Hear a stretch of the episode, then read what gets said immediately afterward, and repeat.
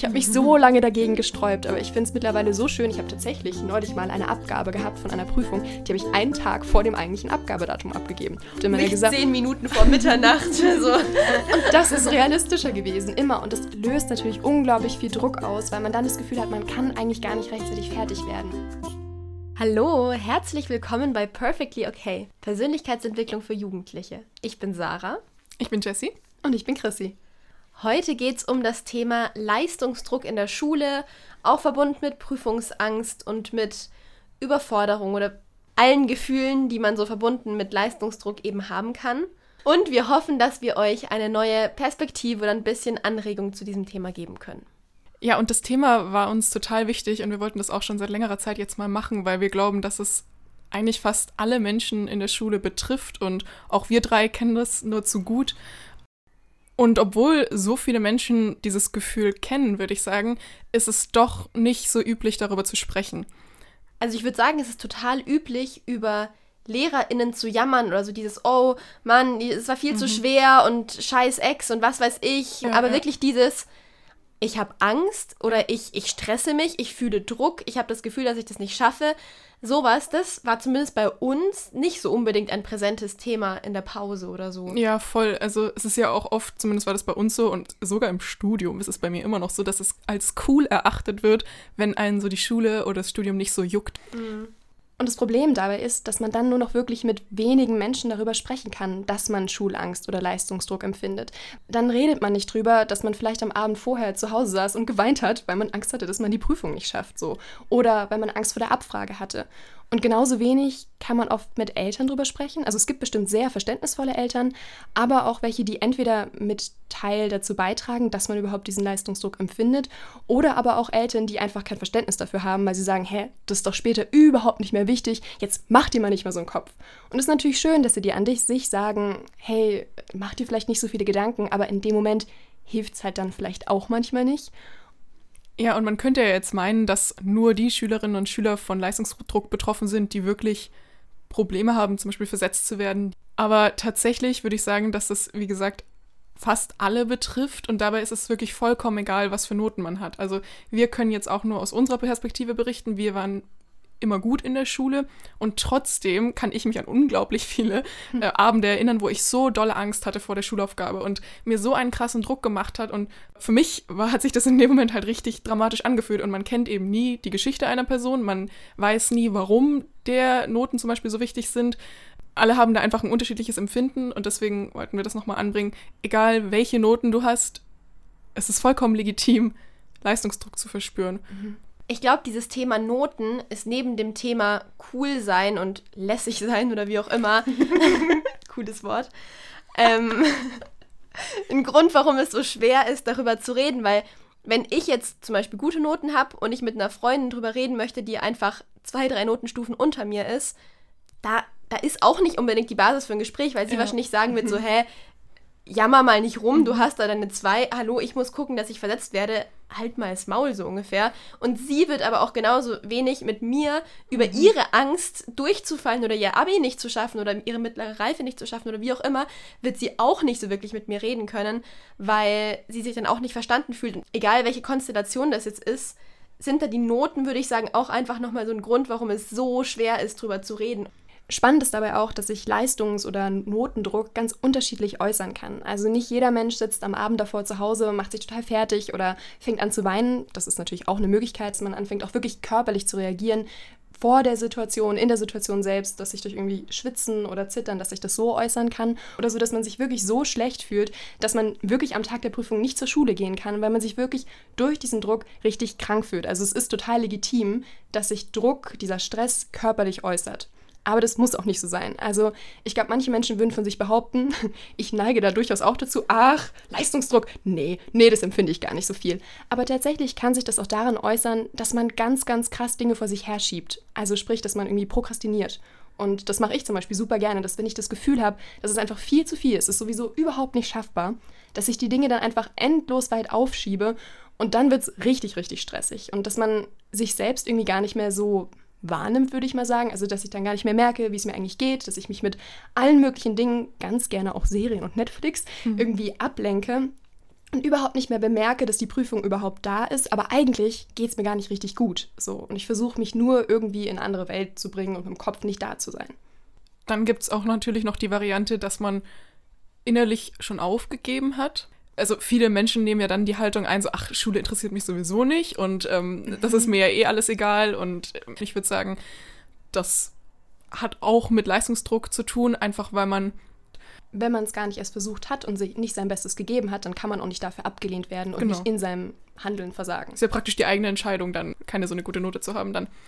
Und dann würde ich auch sagen, kommt noch, kommen noch so Sachen hinzu, wie dass man halt leicht reizbar ist, wenn man mhm. ähm, oder wenn man gerade eine Drucksituation vor sich hat oder oder emotionales Essen wäre da auch ein typisches Beispiel, dass man während der Klausurenzeit extrem viel isst, wahrscheinlich auch tendenziell eher süße Sachen oder insgesamt ungesunde Sachen, sage ich mal. Es gibt aber auch Menschen, denen es total den Appetit verschlägt, die in der mhm. Klausurenzeit mhm. richtig einen zugeschnürten Magen haben, gar nichts essen können, richtig abnehmen, weil einfach so viel Druck wahrscheinlich auch da ist. Also wir würden eben sagen, all diese Symptome oder wie auch immer lassen sich auf diesen Druck zurückführen. Die Angst zu versagen, ja. die Angst abgelehnt zu werden. Hm.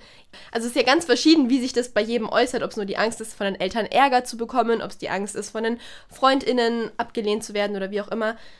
Es gibt sehr, sehr viele Facetten von Schuldruck, Leistungsdruck. Deswegen ist es da auch spannend, an der Stelle mal für sich selber zu gucken, wie bin ich eigentlich so in Prüfungsphasen drauf? Also was sind so meine typischen Handlungsweisen da?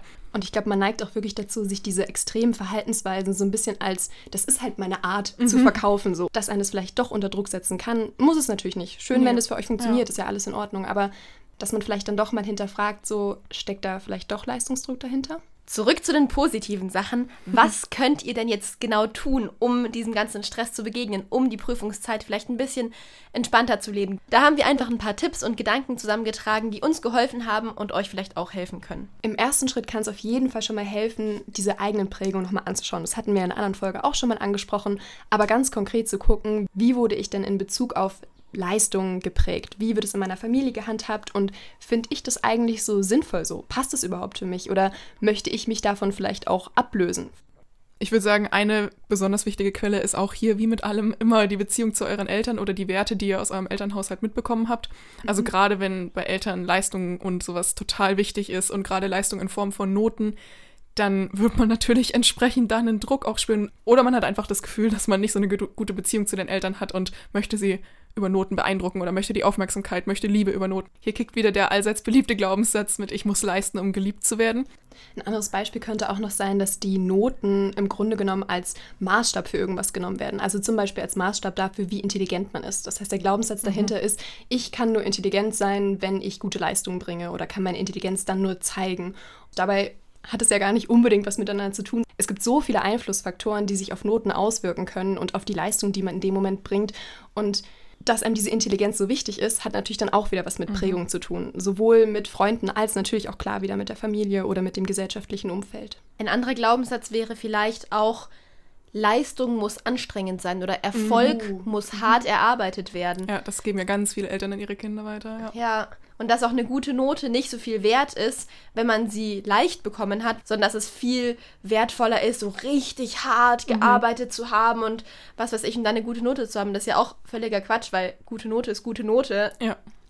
Und je entspannter, desto besser, würde ich mal sagen. Vielleicht, um ein konkreteres Beispiel zu machen, wie sowas aussehen kann, wie man das am besten hinterfragen kann, erzähle ich euch mal, wie das bei mir eigentlich war. Ich habe irgendwann festgestellt, dass meine Eltern mir jedes Schuljahr wieder neu gesagt haben, jetzt geht der Ernst des Lebens los, jetzt wird es richtig anstrengend und jetzt kommt man bestimmt einfach nicht mehr so durch damit, dass man nur so ein bisschen was für die Schule tut. Und ich habe das einfach immer so aufgenommen und habe gedacht, so, okay, gut, jetzt, jetzt wird es richtig schwer. So, achte Klasse, okay, jetzt wird es schwer. Neunte Klasse, jetzt wird es nochmal ein Stückchen schwerer. Und das kreiert ja Druck. Und es kreiert natürlich Druck. Und es hat mich auch unter Druck gesetzt, weil ich dann dachte, oh mein Gott, ich muss mich unglaublich anstrengen, sonst schaffe ich das Schuljahr so nicht oder kann nicht die Noten halten, die ich gerne hätte. Und irgendwann ist mir aufgefallen, erstens muss das gar nicht so sein und ich muss das gar nicht so annehmen. Ich muss nicht glauben, dass Schule immer hart sein muss und dass es jedes Jahr schwerer wird, weil mich das nur unter Druck setzt. Von dem Druck kann ich mich lösen. Und ich habe das tatsächlich damals so gemacht, da war ich aber schon ein bisschen älter, ich glaube zum Ende meiner Schulzeit, dass ich meine Eltern mal darauf angesprochen habe, dass ich das total blöd finde, dass sie das immer sagen. Und sie haben mir dann tatsächlich erklärt, worum es geht, weil sie immer Sorge hatten, dass ich irgendwann auf die Schnauze falle, so schön gesagt, weil sie das Gefühl hatten, ich mache vielleicht nicht so für die Schule, wie sie sich vorgestellt hätten und einfach Angst hatten, dass es irgendwann nicht mehr funktioniert und dass ich dann enttäuscht bin oder ich dann verletzt werde, weil ich dann bestimmte Noten nicht mehr schreibe.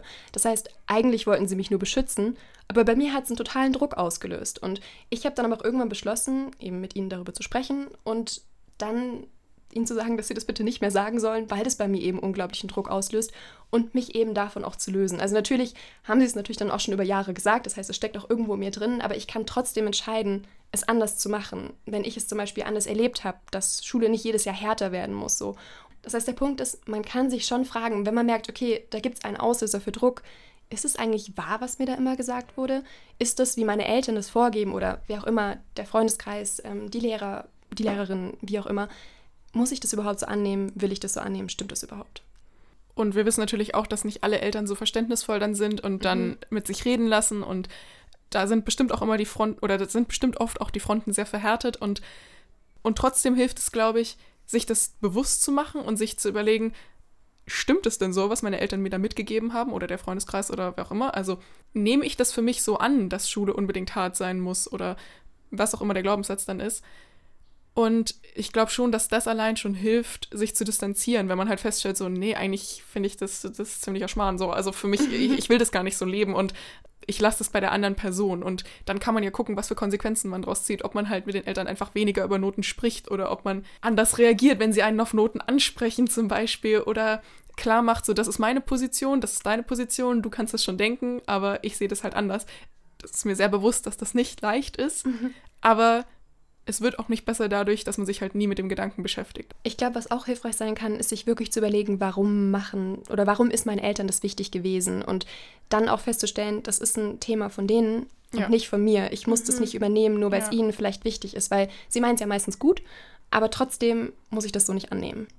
Genau, da könnt ihr ja mal einfach für euch gucken, was habt ihr so mitbekommen von euren Eltern in Bezug auf Noten? Wie wie wird über Noten zu Hause gesprochen? Ist das ein entspanntes Thema oder verkrampft sich schon alles in euch, wenn das am Esstisch angesprochen wird?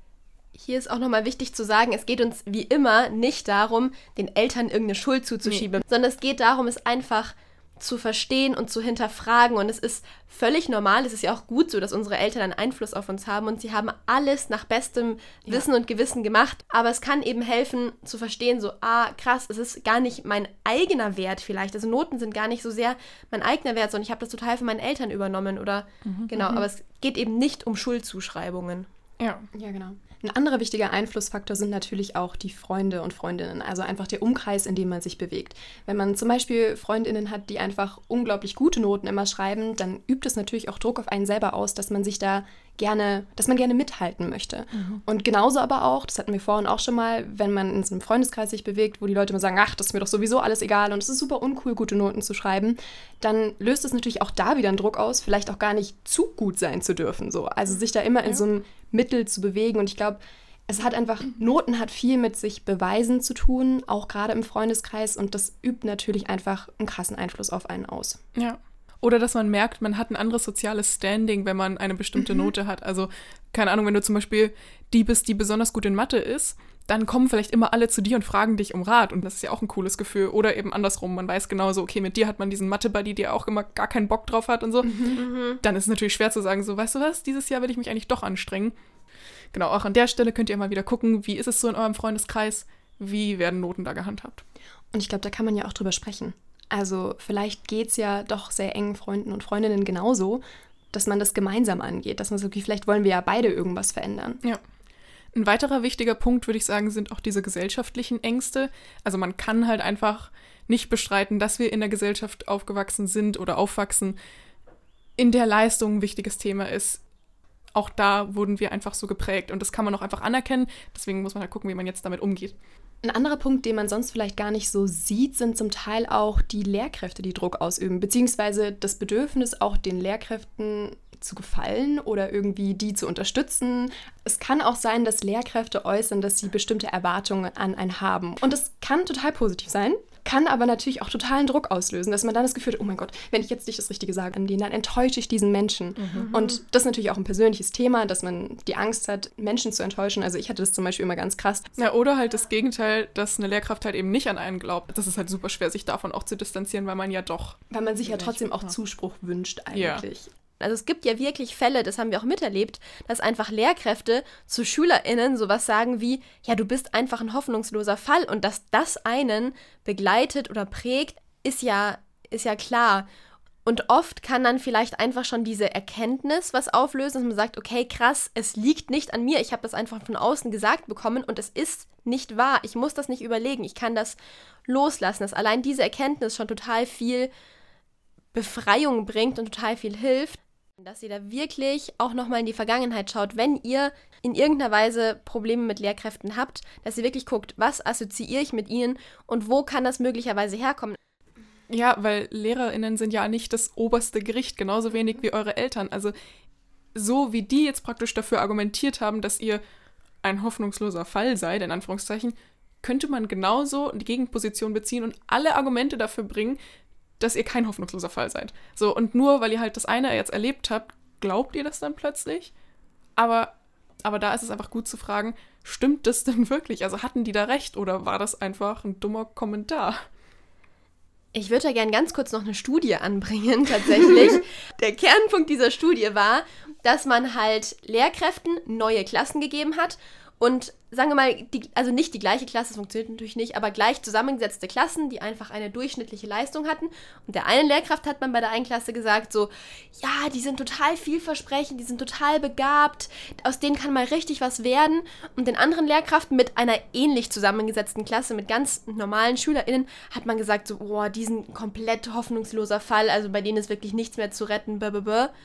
Und es lässt sich wirklich nachweisen, dass die SchülerInnen, bei denen die Lehrkraft davor gedacht hat, dass die so Potenzial haben und wie auch immer, dass die am Schluss bessere Leistungen hatten und nicht im Sinne von, die haben halt bessere Noten bekommen, sondern dass die wirklich einen höheren Lernzuwachs hatten, dass die wirklich mehr dazugelernt haben, besser geworden sind, einfach nur, weil die Lehrkraft eine gewisse Meinung hatte. Und das, mhm. finde ich, unterstützt nochmal so stark, so dieses nur, weil eine Lehrkraft sagt, dass ihr was nicht könnt oder, oder weil ihr schlechte Noten habt, heißt es nicht, dass ihr nichts könnt, sondern dass es auch total viel eben mit solchen Erwartungen zusammenhängen kann das ist ein gutes Beispiel dafür, dass eben auch andere äußere Einflussfaktoren Einfluss auf die eigene Leistung haben. Also natürlich trägt man seinen Teil dazu bei, was am Ende bei einer Note bei rauskommt, ähm, aber es kann eben auch die Einstellung der Lehrkraft sein. Es kann auch ein äußerer Einfluss sein.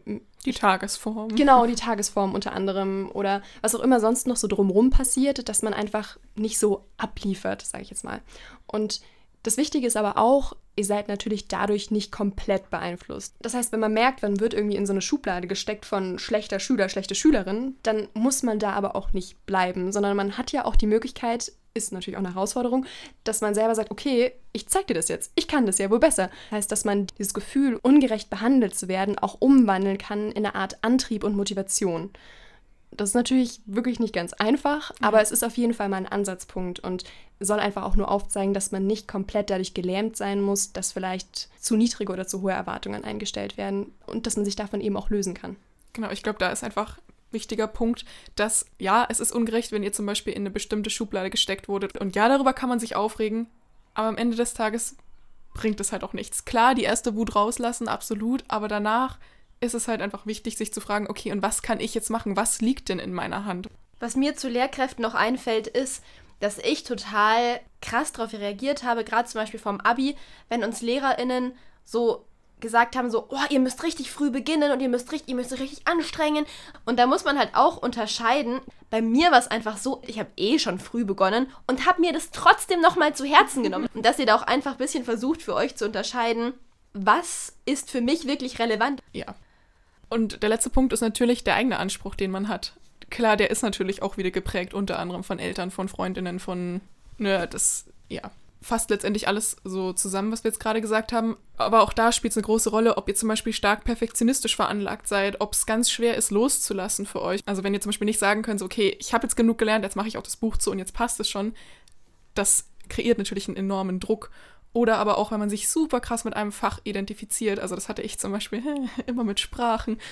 Obwohl ich in Sprachen immer gut war, war das so ein Stress, Prüfungen in diesen Fächern zu schreiben, weil ich so einen hohen Anspruch an mich selber hatte, weil ich mir immer dachte, ich war schon immer gut und ich, ich bin doch die, die Sprachen kann, jetzt muss ich wieder abliefern.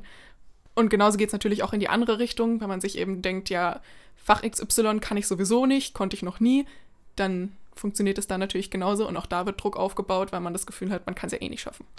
Und dann lebt man auch ganz gerne immer wieder in den gleichen Handlungsmustern, mhm. wenn man auf Basis dieses Gefühls immer wieder reagiert. Und wenn man das aber kennt, dann merkt man vielleicht auch schneller, wenn man eben in diese Handlungen rutscht, die einem selber eigentlich gar nicht gut tun ja. kann. Ein Punkt, der mir noch in Bezug auf Noten extrem geholfen hat, ist zu verstehen, wie Noten eigentlich zustande kommen. Und da gibt es drei Maßstäbe oder Bezugsnormen, die eben verwendet werden können. Ähm, und zwar ist es einerseits die kriteriale Bezugsnorm, andererseits die soziale und die individuelle. Bei der kriterialen Bezugsnorm ist es so, dass die Lehrkraft schon vor der Prüfung ganz bestimmte Kriterien festlegt. Also im Sinne von, wenn man das und das kann, dann hat man die Note. Dass da alles sehr stark nach Kriterien festgelegt wird. Die soziale Bezugsnorm wäre, dass man sagt, es gibt ganz wenige Schülerinnen und Schüler, die eine 6 haben, ganz wenige, die eine 1 haben, dann ein bisschen mehr, die eine 5 haben, ein bisschen mehr, die eine 2 haben und in der Mitte, so im 3-4er-Bereich, dort ist praktisch der Durchschnitt, dass das im, im Graphen aussieht wie so eine Glocke, dass man sagt, in der Mitte sind die meisten und in den Extremen sind die wenigsten. Wenn ihr die erste Staffel von Elite gesehen habt, dann wisst ihr auch, worum es geht. Das kommt da drin vor. Deswegen entsteht der Konkurrenzkampf. Und dann äh, die dritte Möglichkeit, die jetzt so bei uns im normalen Schulsystem wirklich so gut wie gar nicht praktiziert wird, ist die individuelle Bezugsnorm. Und zwar, dass man wirklich sagt, ähm, deine Note hängt davon ab, wie sehr du dich verbessert hast. Das heißt, dass es eben nur auf einen selber zugeschnitten ist. Und die Noten werden wahrscheinlich aus einer Mischung aus allen dreien zusammengesetzt. Ja, ja. ich glaube, sowas immer eine Mischung. Und, und die individuelle Bezugsnorm kam dann vielleicht ins Spiel eher bei mündlichen Noten, bei der Mitarbeit, dass da dann die Lehrkräfte eher auch die Möglichkeit hatten zu sagen, okay, ich sehe, du gibst dir Mühe, ich sehe, du, du hast dich verbessert, auch wenn es immer noch keine ultra krass gute Leistung ist, gebe ich dir doch eine bessere mündliche Note.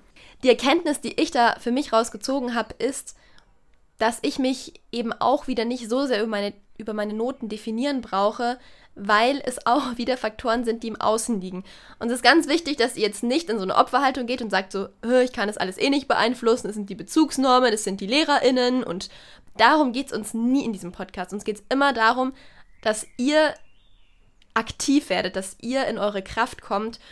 Für SchülerInnen, die sich sehr stark über ihre Noten definieren und sich sehr viel Druck in die Richtung machen, kann es vielleicht helfen zu sagen, oh ja, da sind einige Einflussfaktoren, die ich nicht unbedingt hundertprozentig in der Hand habe. Für andere Leute, die aber eh schon ziemlich in dieser, ich sag mal, Opferhaltung sind und das Gefühl haben, ja, die LehrerInnen sind einfach nur gegen mich und blablabla, die sollten sich jetzt vielleicht nicht unbedingt dieses Modell zu sehr zu Herzen nehmen oder jetzt zusätzlich an diesen Faktoren aufhängen, die man nun mal nicht selber in der Hand hat.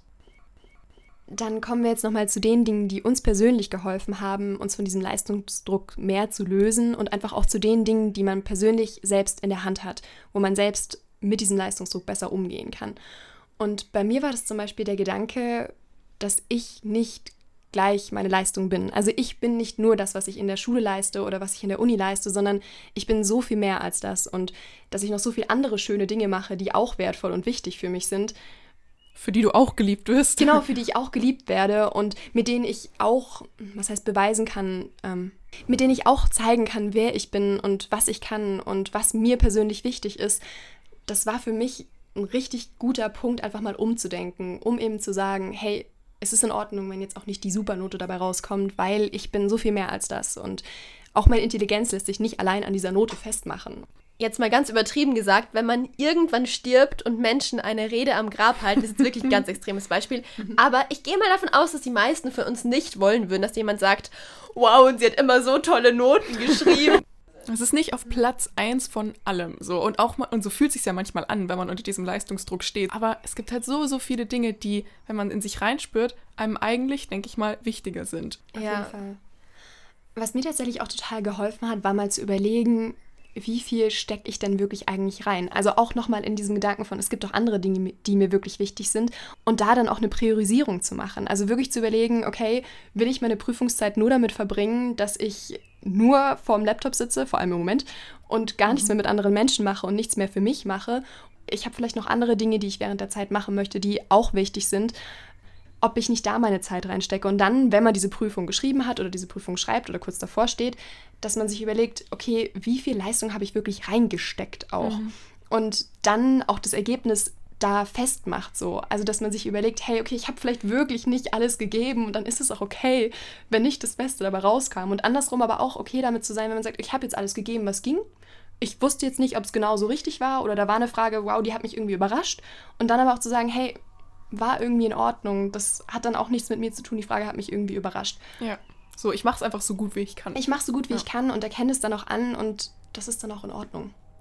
Wobei da jetzt eben ein guter Punkt wäre, auch mal zu gucken, wie man eben lernt. Es kann ja auch sein, dass einen die Lerntechnik, die man aktuell anwendet, total stresst, weil man merkt, die funktioniert so nicht. Oder das dauert zum Beispiel immer total lang und es setzt einen mega unter Druck. Und da wäre auch mal ein guter Gedanke, sich einfach anzuschauen, ob es da nicht noch andere Möglichkeiten gibt. Zum Thema Lernstrategien oder Lerntechniken könnt ihr auch einfach mal googeln. Da gibt es ganz viele Sachen im Internet, die auf den ersten Moment vielleicht auch ein bisschen albern klingen und man denkt sich so, ja, Alter, ich, ich lerne es jetzt einfach auswendig und fertig. Aber sie können wirklich helfen. Ich habe das jetzt erst in diesem Semester festgestellt. Ich hatte wirklich eine riesige Prüfung, die wirklich krass war, wo ich auch total viele Namen lernen musste. Und natürlich hätte ich mich jetzt wahrscheinlich einfach hinsetzen können und die Namen irgendwie stur nacheinander auswendig lernen können. Aber ich habe dann wirklich so eine lustige Lerntechnik angewendet und zwar ein Gedankenpalast. Und zwar hat man da für jeden Namen sich ein Bild überlegt, was gepasst hat. Also, okay, das schönste Beispiel. Ein Typ hieß Marotzki und der war halt ein Mensch mit einer Rotznase. So, das kann man sich merken. Und dann habe ich den halt in einem Haus, was ich gut kenne, da hatte ich dann verschiedene Räume für verschiedene Themenbereiche und habe mir dann diese speziellen Symbole auch mit einer Geschichte verknüpft in diesen ganzen Räumen verteilt. Und so konnte ich dann während der Prüfung, wenn ich die Namen abrufen musste, sagen, okay, das Thema ist in dem Raum, dann gehe ich jetzt in den Raum und hatte das dann auch parat. Und dieses konkrete Beispiel sage ich euch jetzt, weil einem sowas in der Schule auch nicht unbedingt beigebracht wird. Man muss halt auch wirklich sagen, erstens mit so Lerntechniken wie so Loki-Methoden, wo man Sachen äh, an Orten platziert oder wo man sich Symbole überlegt, ist, also sie, es geht schneller, dass du wirklich effizienter lernen kannst. Die Umstellung darauf dauert immer ein bisschen, aber wenn man es mal hat, dann wird es so viel effektiver und so viel schneller, mhm. dass es sich lohnt. Genau, und ich würde sagen, es sichert euch auch total gegen Blackouts, weil dass man bei einer, ja. bei einer auswendig gelernten Liste von Namen plötzlich vergisst, wo man war und keine Ahnung mehr hat, das kann schon passieren, würde ich sagen. Und das war auch wirklich eine meiner größten Ängste bei dieser Prüfung. Und über solche Lernmethoden könnt ihr dem vorbeugen, weil eine Geschichte mit einer Rotznase kann man sich eher merken als eine Liste von 90 Namen oder sowas. Ich glaube, das wird sogar ich jetzt nicht mehr vergessen.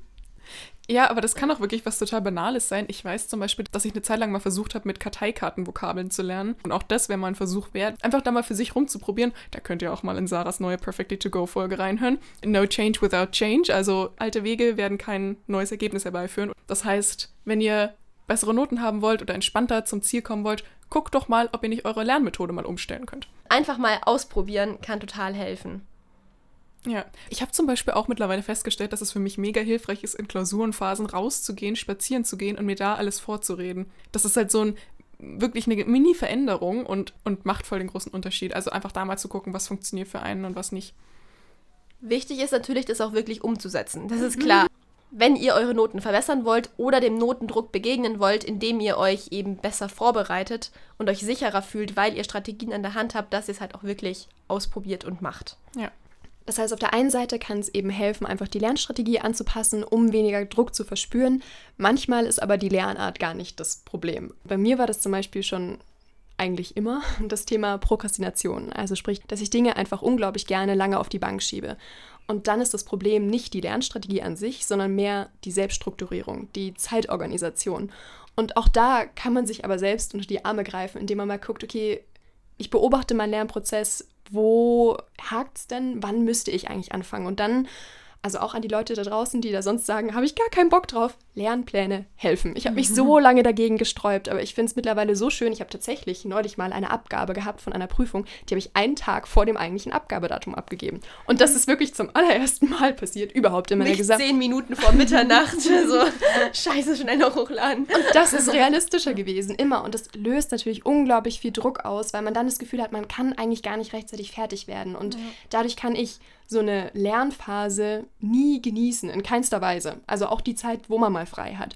Und das heißt, das Problem muss eben nicht nur in der Lernart liegen, sondern kann auch in der Selbststrukturierung liegen und natürlich in den Glaubenssätzen, wie wir schon erwähnt hätten. Ja, das ist, finde ich, eh so ein guter Punkt zu gucken, wo liegt eben mein Problem und was kann ich dann konkret halt machen, weil ja, man kann jetzt einfach wahllos zum Beispiel Lernstrategien googeln oder also das, das wird auch sicherlich alles gut sein, wenn man sich mit den verschiedenen Themen auseinandersetzt, aber grundsätzlich sollte man ja immer schauen, was ist eigentlich mein Thema. Mir fällt es schwer, mich zu organisieren oder so oder, oder ich prokrastiniere viel, dann ist das erstmal der erste Ansatzpunkt, würde ich sagen, bevor man dann mit sowas wie Lernstrategien zum Beispiel anfängt. Und vielleicht auch noch zum Thema Prokrastination. Natürlich ist nicht für jede Person jetzt auch irgendwie ein Lernplan genau das Richtige, sondern auch Ja. da gibt es unterschiedliche Wege und Möglichkeiten, über die man sich informieren kann. LernpartnerInnen zum Beispiel. Oh ja, ganz da guter gucken, Punkt. Oder auch sich zu überlegen, woran hakt es, aber auch sich zu überlegen, wann läuft es denn gut. Und dann zu gucken, was sind da die Faktoren. Was für mich auch mega wichtig ist, ist nicht nur die Prüfungsvorbereitung möglichst entspannt sich zu machen, sondern auch die Prüfung selbst. Und ich habe jetzt gerade in der letzten Prüfungsphase von mir bemerkt, dass es mir unglaublich viel hilft, wenn ich in der Prüfung sitze oder kurz davor bin, wisst ihr, diese paar schlimmen Minuten, wo man weiß, okay, es fängt jetzt gleich an, es fängt gleich an, aber man muss noch warten, bis man das Blatt umdreht und so. Und ich habe es dieses Semester mal ausprobiert, dass ich mir in den Momenten konkret gesagt habe, so, hey, es ist alles okay, du bist immer noch sicher hier, du bist nicht in Lebensgefahr, es passiert gerade nichts Bedrohliches, es ist einfach nur eine Prüfung. Ja, du brauchst keine Angst haben, danach bist du kein anderer Mensch. Selbst wenn du die jetzt völlig verkacken würdest, wirst du immer noch genauso geliebt, du wärst noch genauso angenommen, du wärst noch genauso gut in Mathe, Englisch, was auch immer. Einfach, dass ihr da mal guckt, was euch da gut tut. Und mich hat es unglaublich beruhigt, mir da vor der Prüfung immer wieder zu sagen, es ist okay. Und dann eine Frage, die mir da immer hilft, ist, wird es in einem Jahr noch wichtig sein? Also werde ich in einem Jahr noch auf diesen Tag zurückgucken und mir denken, oh mein Gott, diese Prüfung damals, wäre das in einem Jahr wirklich noch so dramatisch? Und da nimmt man einfach wieder eine andere Perspektive ein. Und auch zum Beispiel, wenn ich so an Aufgaben hängen bleibe, dann einmal kurz tief durchzuatmen, kurz auch mal das Blatt wegzulegen. So, okay, es ist einfach nur eine Prüfung. So, einen letzten Tipp würde ich gerne noch anbringen, der mir jetzt auch in meiner letzten großen Prüfung richtig, richtig stark geholfen hat. Und zwar geht es darum, wie man mit gerade konkret akut auftretender Angst und Nervosität umgehen kann. Das ist eine alternative Herangehensweise und zwar heißt die Emotional Freedom Technik, abgekürzt EFT. Genau, das ist eine Technik, die auch oft von so Auftrittscoaches und so angewendet wird, um Menschen beizubringen, dass sie eben weniger nervös sind vor, bevor sie zum Beispiel ins Rampenlicht gehen oder so. Ja, also eigentlich geht es darum, starke Gefühle loszulassen. Es kann Angst sein, es kann Nervosität sein, es kann auch Trauer oder Wut Ja. sein. Also man kann alle Gefühle mit dieser Technik zumindest mindern. Und es geht darum, dass man verschiedene Stellen am Körper klopft und dazu gewisse Sätze sagt. Das werdet ihr in solchen Videos sehen. Ja, ich habe das wirklich vor meiner Prüfung zwei, dreimal gemacht. Auch einmal mit einem Freund und einer Freundin zusammen online, die das auch beide gar nicht kannten. Und es war super cool, weil es ist wirklich so krass. Man kann sagen, ich war am Anfang auf einer 8. Also von 0 bis 10, wie viel Angst hast du gerade? Man sagt, okay, ich bin gerade auf einer 8. Ich habe so Angst, mir rast das Herz, wie auch immer. Und es ist möglich, mit dieser Technik runterzukommen auf eine 3, auf eine 2, auf eine 1, auf eine 0. Einfach dadurch, dass man diese die Handfläche oder den Kopf oder wie auch immer, das seht ihr dann alles, dass man da drauf klopft und bestimmte Sachen sagt. Das klingt total bescheuert. Also, ja, Ja. aber, Aber es, es hat wirklich geholfen. Und ich war auch an einem Tag dieser Prüfung so krass nervös in der Früh. Das habe ich schon lange nicht mehr gespürt gehabt, dass wirklich so mein, mein Herz so gerast hat und ich fast keine Luft bekommen habe und nur so war, atme, Sarah, atme, ein, aus und so. Ähm, Atem ist übrigens auch ein tolles Tool, dass ihr einfach ruhig atmet und am besten genau länger aus als ein. Zum Beispiel, ihr zählt bis vier und atmet ein und zählt bis acht und atmet aus, weil das dem Körper signalisiert, dass alles sicher ist. Genau, Atem ist auch ein ganz tolles Tool. Und bei dieser Prüfung wirklich, ich hatte so eine Nervosität in mir, dass ich gar nicht wusste, wohin damit. Und dann habe ich einfach mit meiner Freundin da vor der Prüfung auf der Treppe in der großen Aula von der LMU gesessen und diese E EFT Technik da gemacht. Das kann ich euch nur ins Herz legen, da auch einfach eben mal mit einer anderen Technik ranzugehen. Wie auch in meiner Perfectly To Go Folge schon gesagt. Ihr habt es bestimmt schon mit vielen Techniken probiert, eurer Nervosität zu begegnen, aber mit der vielleicht noch nicht. Also probiert's doch mal aus. Genau, und ich meine, wenn das irgendwelchen Menschen hilft, die krass auf irgendwelchen Bühnen stehen vor tausenden von Leuten und da irgendwas erzählen, dann wird es auch euch vor Prüfungen helfen. Dann sind wir auch schon wieder am Ende dieser Folge. Schon. Ich glaube, das war heute lang. Wir hoffen, dass ihr Gedanken und Inspirationen für euch mitnehmen konntet, dass ihr vielleicht eure Lernstrategien noch mal hinterfragen könnt, feststellen könnt, was ist eigentlich das, was bei euch Druck auslöst, Leistungsdruck auslöst, woher kommt es eigentlich und dann vielleicht auch mal versucht, ähm, die Nervosität wegzuklopfen, sage ich jetzt mal. ja. Wir freuen uns, wenn ihr nächstes Mal auch wieder mit dabei seid und wenn ihr eure Gedanken mit uns teilt auf Instagram unter, wir haben unseren Namen geändert, der heißt jetzt Perfectlyokay.podcast. bis nächstes Mal. Tschüss. Tschüss.